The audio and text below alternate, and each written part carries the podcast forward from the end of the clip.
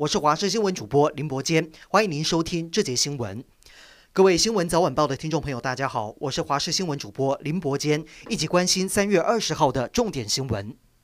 两年举办一次的原住民全民运动会，今年在宜兰盛大登场。总统蔡英文也特别出席了这场典礼。今年的原运会，除了台湾各地七千多位精英运动员来参加，还有九个国家来参赛。三天的赛事可说是精彩可期。首次参与原运会的总统蔡英文感谢南岛友邦的参与。原运会十九号晚间开幕，南岛群岛帛琉团队也带来了精彩的民族舞蹈。接着布农族也展现了八部合音。金曲歌后伊拜维吉也来献唱，为今年的活动拉开序幕。接下来新北市代表也带来。来啦啦队的表演，并和大家相约两年后台北见。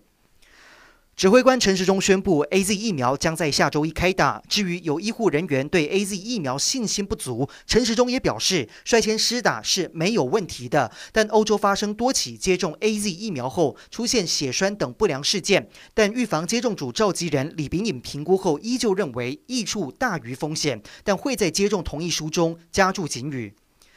香港方面证实，十九号发生第一起接种辉瑞疫苗之后死亡的案例。根据香港医管局提供的资料，死者是一名六十六岁的男子，本身患有糖尿病、高血压等慢性疾病。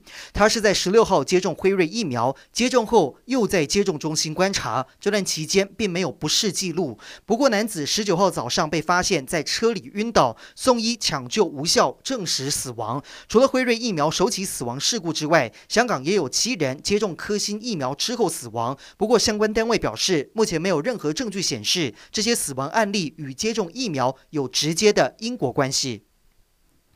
铁路警察局今天表示，有网友在直播平台留言炸掉普悠玛，让列车翻车。昨天经派员巡视相关车厢等等，并没有发现可疑的人事物。目前掌握涉嫌网友脸书账号清查，将朝违反恐吓公共罪嫌侦办。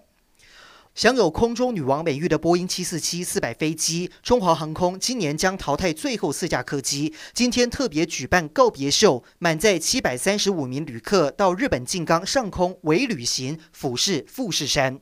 美国总统拜登十九号搭乘空军一号专机前往乔治亚州，没想到在登机的时候一连跌倒了三次。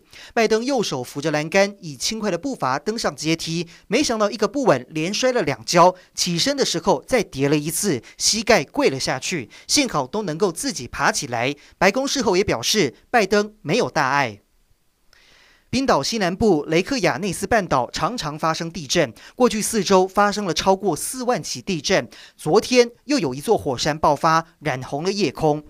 整座山几乎被涌出来的熔岩覆盖，冰岛的夜空也因此被染红。根据路透社报道，爆发的火山是法格拉达尔山，而这座山就位在雷克雅维克西南方约三十公里处。冰岛气象局表示，目前科学人员已经前往当地评估火山爆发的情况，同时所有进出基夫拉维克国际机场的航班都宣布暂时停摆。